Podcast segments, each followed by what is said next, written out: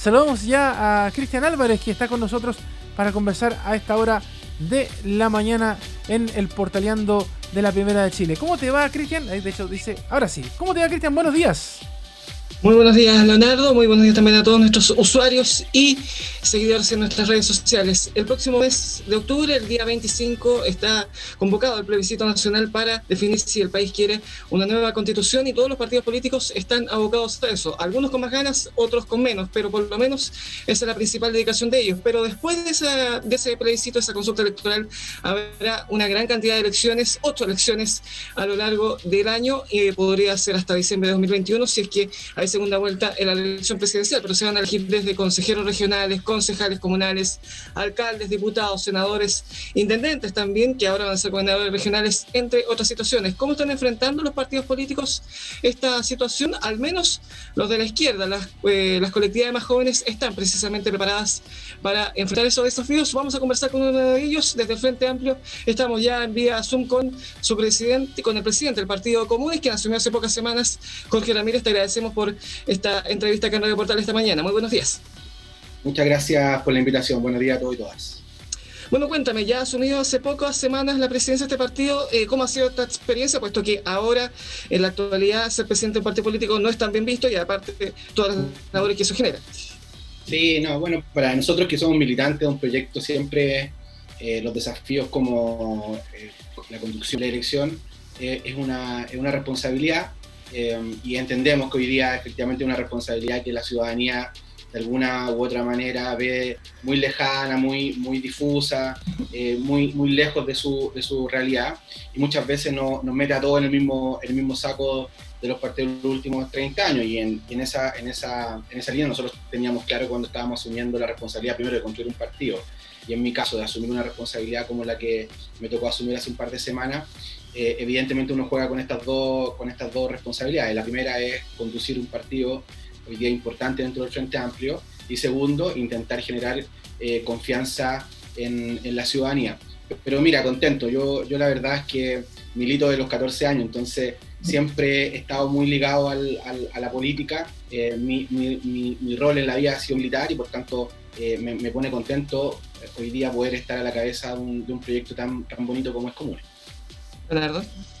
Bueno, eh, me imagino que eh, de todas maneras, aún así es eh, complicado, Jorge, encontrarse con un Chile que está bastante convulsionado. De hecho, en los últimos meses hemos tenido sucesos bien marcantes dentro de la vida de la sociedad, partiendo, por supuesto, por lo que fue lo que ocurrió en octubre con el estallido social y posteriormente con este tiempo de pandemia. ¿Cómo lo enfrentas tú tomando ahora la presidencia del Partido Común, este nuevo Chile, podríamos decir, que se está conformando con mucha dureza durante estos últimos meses?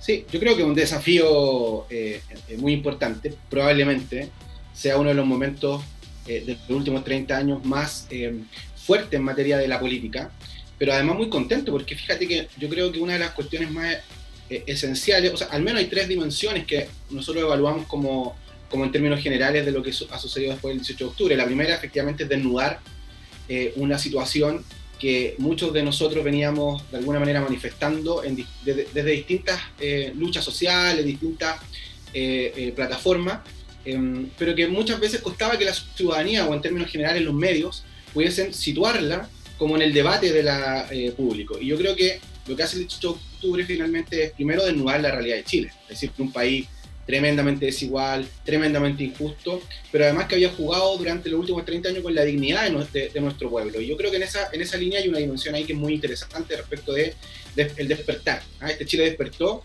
efectivamente se refleja no solo en términos de, de, la lucha social, sino que en términos de que hay una ciudadanía, la mayoría de la gente, que de alguna manera eh, eh, se da cuenta que esta, estos 30 años habían sido muy injustos en cada una de las materias que, que, la ciudadanía va enfrentando. Una segunda dimensión que es poner eh, en jaque eh, la representatividad, es decir, el sistema político.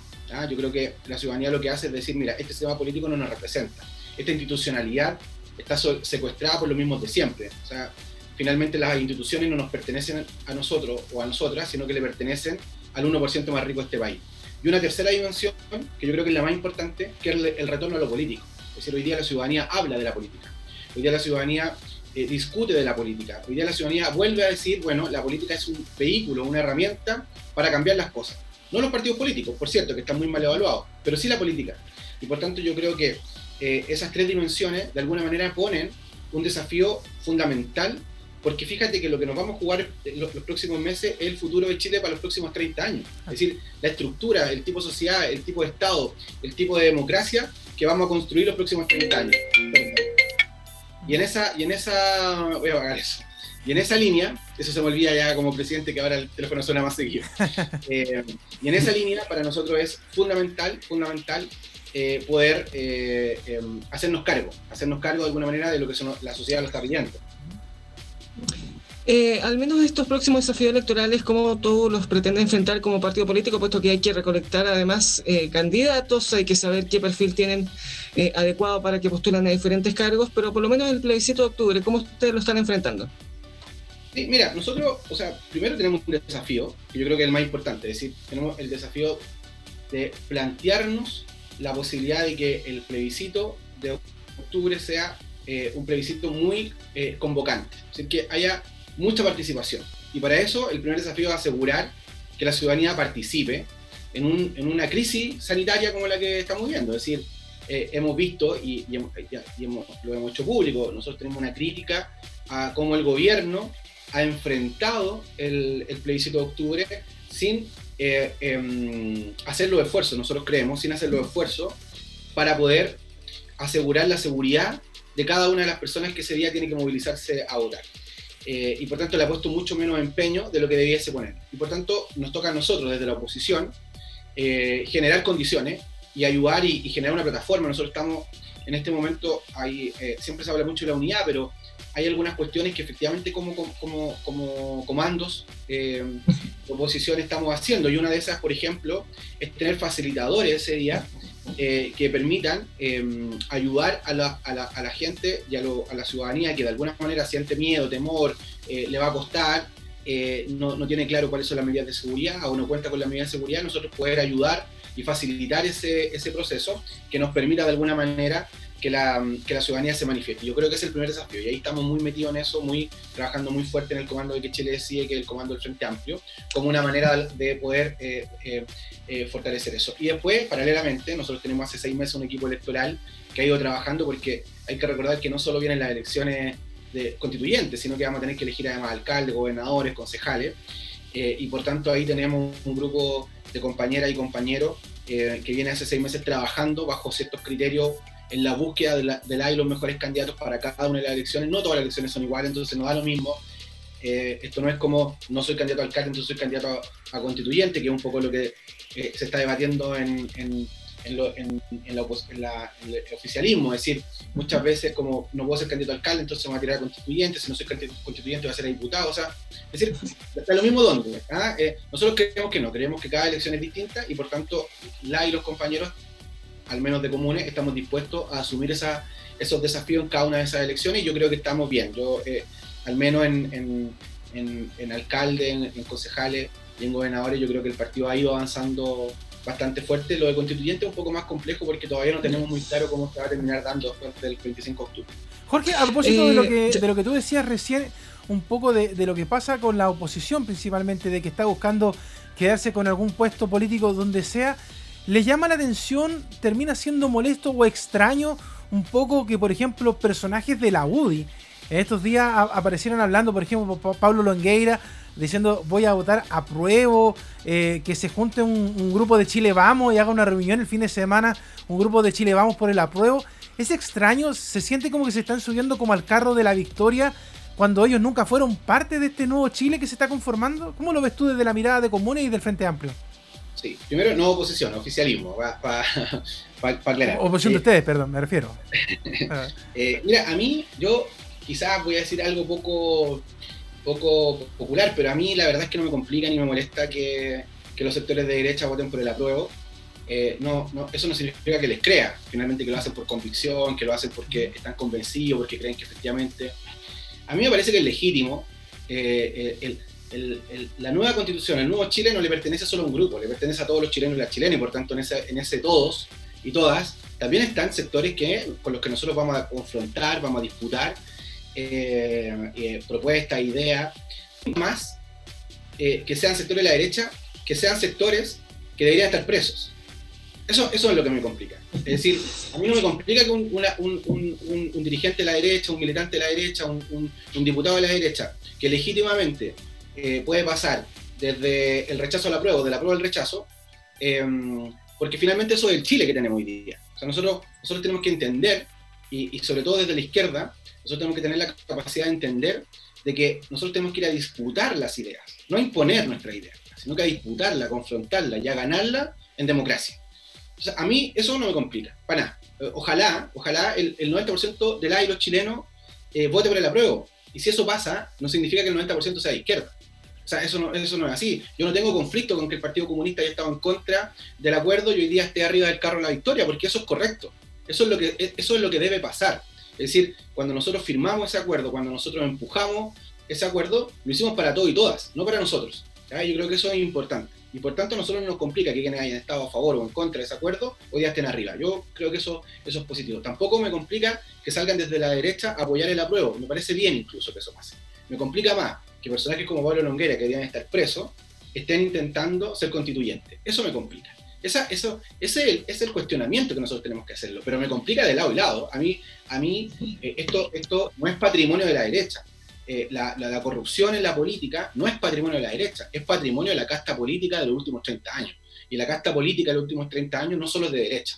También hay sectores de la concertación, sectores dirigentes de la concertación que pertenecen a esa casta política y que de alguna manera eh, eh, han, enfrentado lo mismo que Pablo Longueira. Entonces, a mí me, gustaría más que estuviésemos discutiendo el por qué en democracia los corruptos pueden ser candidatos. Eh, precisamente en esas relaciones con la oposición que tú mencionabas, eh, ¿cómo piensan de alguna otra forma generar lazos, confianza, sobre todo hacia sectores de centro, como la democracia cristiana, ya que se ha configurado con tu asunción más de la de Alondra Arellano en Convergencia Social, que hay dos polos en el Frente Amplio. Entonces, para algunos va a ser más complicado entenderse con un sector y con otros así. ¿Cómo hacer esa relación? Sí, mira, yo creo que eso, eso en, estas etiquetas que, que, de alguna manera eh, siempre se ponen en, en los medios, eh, muchas veces en lo, en lo, concreto y en lo real no es así. Es decir, aquí nadie está disputando por ser más o menos de izquierda. Creo que eso, eso, eso, eso es, muy de la política antigua, es muy de la política de los años 90. ¿eh? La dicotomía del siglo XXI eh, es sobre quienes están a favor de democracia participativa y quienes sostienen que la democracia representativa sigue siendo un factor. Entre quienes son eh, de este país, a la casta política de este país y a, la ciudadanía, entre oligarquía y pueblo. Es decir, yo, hoy día ser de izquierda es muy, es muy Yo soy un hombre de izquierda, por cierto, con convicciones de izquierda, pero es muy complejo entrar en ese debate de quién es más o menos de izquierda. Yo creo que eso es un error. Ahora, distinto es eh, plantear eh, cómo se generan articulaciones y acuerdos. Yo creo que la unidad vacía no, no tiene sentido. La unidad vacía es del siglo pasado. La unidad vacía es lo que le hizo mal a Chile esa unidad sin programa, sin propuesta, sin proyecto, es una unidad que finalmente solo busca eh, derrotar eh, al otro para hacer gobierno y repartirse el, aparato estatal. Bueno, y eso yo creo que le ha hecho, le, ha hecho mucho daño a, nuestro país y hay ejemplos concretos de eso. A nosotros nos parece que uno tiene que construir mayorías populares. Yo apuesto por una gran mayoría y decir, cuando uno apuesta por una gran mayoría, uno no le pregunta al otro si votó por Bachelet, si votó por la BEA, si votó por la ABIN. O sea, cuando uno construye mayorías, uno tiene que tener la capacidad de entender de que hubo sectores que en algún momento estuvieron de un lado o, del otro, eh, pero son los mismos que están siendo abusados por la AFP, abusados por los bancos, eh, precarizados en su situación laboral, y por tanto, eh, uno no pone trabas en, ese sentido. Y esa articulación, créeme que en, en los territorios se da mucho en los territorios, en nuestros militantes no tienen muchas diferencias con los militantes de la música cristiana. Los militantes de base de la música cristiana son militantes progresistas, transformadores, que, hace mucho rato también reclaman por la Asamblea Constituyente, que nunca han sido escuchados por sus cúpulas. Entonces, ese, ese desafío de convocarlos a una gran eh, mayoría popular, a mí me parece que es uno de los desafíos que el Frente Amplio y nuestro partido tiene, es decir, convocar a más. No basta con el Frente Amplio. Nosotros si queremos gobernar, no vamos a gobernar solo con el Frente Amplio. Nosotros tenemos que tener la capacidad de construir una mayoría que supere al Frente Amplio, que los desborde, que convoque a otros sectores. Y en esa, en esa línea yo creo que eh, uno tiene que ir avanzando en, mucho diálogo, en mucha articulación, en mucha conversación, pero poniendo temas. Entonces, a nosotros se nos ha acusado de no querer unidad. Y yo pregunto, bueno, primero pongámonos de acuerdo si vamos a terminar con la AFP o no. yo estoy dispuesto, si la democracia cristiana mañana dice, mira, nosotros estamos eh, eh, em, por terminar con la AFP, entonces nosotros estamos dispuestos a ir a su sede, a firmar un acuerdo con ellos al tiro, para que a la semana siguiente en el Congreso estemos presentando un primer AFP. Bueno, eso es articulación, eso es construir unidad. Eso es construir unidad con sentido, unidad con futuro, unidad con proyecto. Y yo creo que esa articulación se va a, se va a dar, probablemente no entre todos y todas, pero se va a dar porque es necesaria para Chile, eh, y va a superar los cánones tradicionales de la política. Entonces las alianzas políticas no se van a dar por arriba, las alianzas políticas se tienen que dar por abajo, se tienen que dar en los territorios, se tienen que dar en los espacios donde se está haciendo la política, en el centro del ser humano. Ahí es donde se tienen que construir las articulaciones. Y de abajo hacia arriba, van a permear a esto, a los partidos políticos y nos vamos a ver obligados, porque la ciudadanía nos va a obligar, así como nos ha obligado desde el 18 de octubre en adelante, a correr los límites de lo posible, también a construir políticas de alianza. Jorge, eh, bueno, eh, ustedes eh, ven un poco ya una hoja de ruta más o menos de lo que quiere Comunes y también lo que quiere el Frente Amplio, hablando obviamente de poder tener diálogo con sectores más afines a ustedes. Pero te, te llevo a otro lado, pero siempre con la misma línea. ¿Cómo ves tú eh, que va a terminar este gobierno del presidente Sebastián Piñera? Que para muchos ya el gobierno prácticamente está por terminado porque no tiene mucha reacción, está trabajando sobre la marcha y en el último cambio de gabinete se fue a la derecha mucho más dura. Pero ¿cómo ves tú los últimos meses de gobierno que le van quedando al presidente Piñera que finalmente son los que van a pavimentar eh, el futuro de Chile? Porque de ahí más o menos también se desprende quién va a poder ser el próximo presidente o presidenta de nuestro país después de las elecciones que vengan el próximo año. Eh, mira, a mí por el bien de la gente, por el bien de la ciudadanía, por el bien del pueblo, me gustaría que este gobierno terminara bien. O sea, a mí, créeme que me encantaría que el gobierno terminara bien porque eso significa que eh, la ciudadanía estaría mucho mejor de lo que está hoy día. Pero yo lo veo muy difícil y veo muy compleja la situación del gobierno. Primero porque tú tienes un punto que es cierto, el gobierno se acabó. El gobierno en términos concretos dejó de gobernar. Eh, y hoy día lo que hace finalmente es administrar eh, el Estado, pero resguardar a la derecha. O sea, su interés es resguardar lo más posible a los sectores de la derecha en términos políticos y a los sectores empresariales en términos económicos. Y por tanto, su política lo único que busca es tratar de que esos límites que la ciudadanía ha corrido, que nos ha obligado a la, a la, a la clase política a correrla, se corran lo menos posible. Y por tanto, trabar cualquier proceso que vaya en beneficio de los más pobres, en beneficio de quienes hoy día están sufriendo la crisis económica más importante probablemente de los últimos 50 años, la crisis sanitaria más importante de los últimos 100 años, y solo está preocupado de cómo se abre un mall para que los grandes empresarios puedan seguir generando recursos. Entonces, hay, desde mi punto de vista, una situación que em, podría, podría eventualmente em, volver a generar eh, una, un estallido mucho más fuerte, mucho más potente de lo que, de lo que, de lo que ha significado hasta ahora. Y yo creo que claramente, 25 de octubre, dependiendo del resultado del plebiscito y, dependiendo de la participación ciudadana, el gobierno va a tener que plantearse y va a tener que cuestionar la manera en que termina su último gobierno, si es que es capaz de terminarla. Eh, y en ese, en ese sentido, yo veo bastante compleja la situación, eh, pero nosotros tenemos que de alguna manera hacer todos los esfuerzos, y insisto, todos los esfuerzos necesarios por tratar de empujar aquello que el gobierno no empuja desde el Parlamento, desde el, debate político, desde el sentido común, porque hay que eh, entender que las decisiones del gobierno terminan afectando el bolsillo de la ciudadanía, terminan afectando el, diario vivir de nuestra gente. Hoy día la gente no termina fin de mes, se tuvo que sacar su 10% eh, eh, de, una pensión que ya es miserable, y que probablemente sea más miserable aún, em, para poder, de alguna manera, eh, terminar, toda la encuesta lo, plantean así, eh, el 70% de los recursos se fue a pagar deudas. O sea, eso es lo, eso es lo que pasó. El gobierno no quiso, em, por ejemplo, nosotros propusimos y, y, em, insistimos mucho con esto, de que no es que se atrasaran o se pudiera repactar las deudas del agua, la luz, el teléfono, no, sino que se eh, acordara que durante seis meses eh, eh, no se pagaba. O sea, quienes no podían pagar no pagaban nomás y no, y, no seguían endeudándose, porque finalmente lo que el gobierno hizo fue ir resolviendo siempre con endeudamiento. Y por tanto, cuando tú recibes recursos, que son recursos de alguna manera para poder sostener tu vida, terminas pagando aquello que durante seis meses no pudiste pagar, no por tu culpa, no por tu responsabilidad, sino porque tienes un Estado que no es capaz de resguardarte en los momentos más críticos eh, de un país. Y cuando un Estado no dice, y, esto eh, es, muy importante porque durante 30 años, durante 30 años se nos dijo que había que resguardar la economía para cuando vinieran vacas flacas, que no se podía endeudar el país, eh, que no se podía gastar más, que no se podía gastar más en derechos sociales, porque había que resguardar el momento de una crisis. Bueno, sí. Y tuvimos una crisis y el Estado siguió siendo el mismo de siempre. Por tanto, uno se pregunta, ¿dónde está la plata que supuestamente resguardaron los últimos 30 años? ¿Dónde están los recursos que no quisieron gastar en derechos sociales los últimos 30 años porque se suponía que en una situación de crisis esos recursos iban a ayudar a la ciudadanía a, sostenerse? Cero. Bueno, ese es el Estado que hemos construido. Y aquí, créeme, que yo creo que este es uno de los peores gobiernos de la historia de nuestro país, por cierto, por cierto, uno de los peores gobiernos de nuestro país. Un gobierno además que a su haber tiene 15.000 muertos, hoy día permite que los camioneros desabastezcan eh, a la Junji, que no permita que llegue el petróleo para, eh, eh, los sectores que necesitan, por ejemplo, calefacción.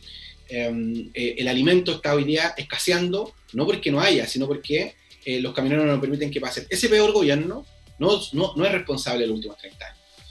Los responsables son, en definitiva, todos aquellos que gobernaron de una determinada manera, que eh, plantearon de una, determinada manera la, política económica de este país y que hoy día, en el momento más importante en el que se necesitó el Estado, el Estado no existió.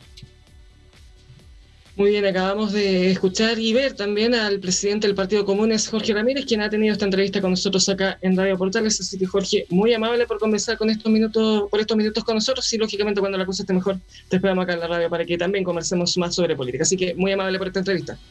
Muchas gracias por la invitación y estamos aquí siempre disponibles. Un abrazo. Muchas gracias, Jorge. Nosotros vamos a pausa y seguimos junto a ustedes acá, portaleando la mañana en la primera de Chile.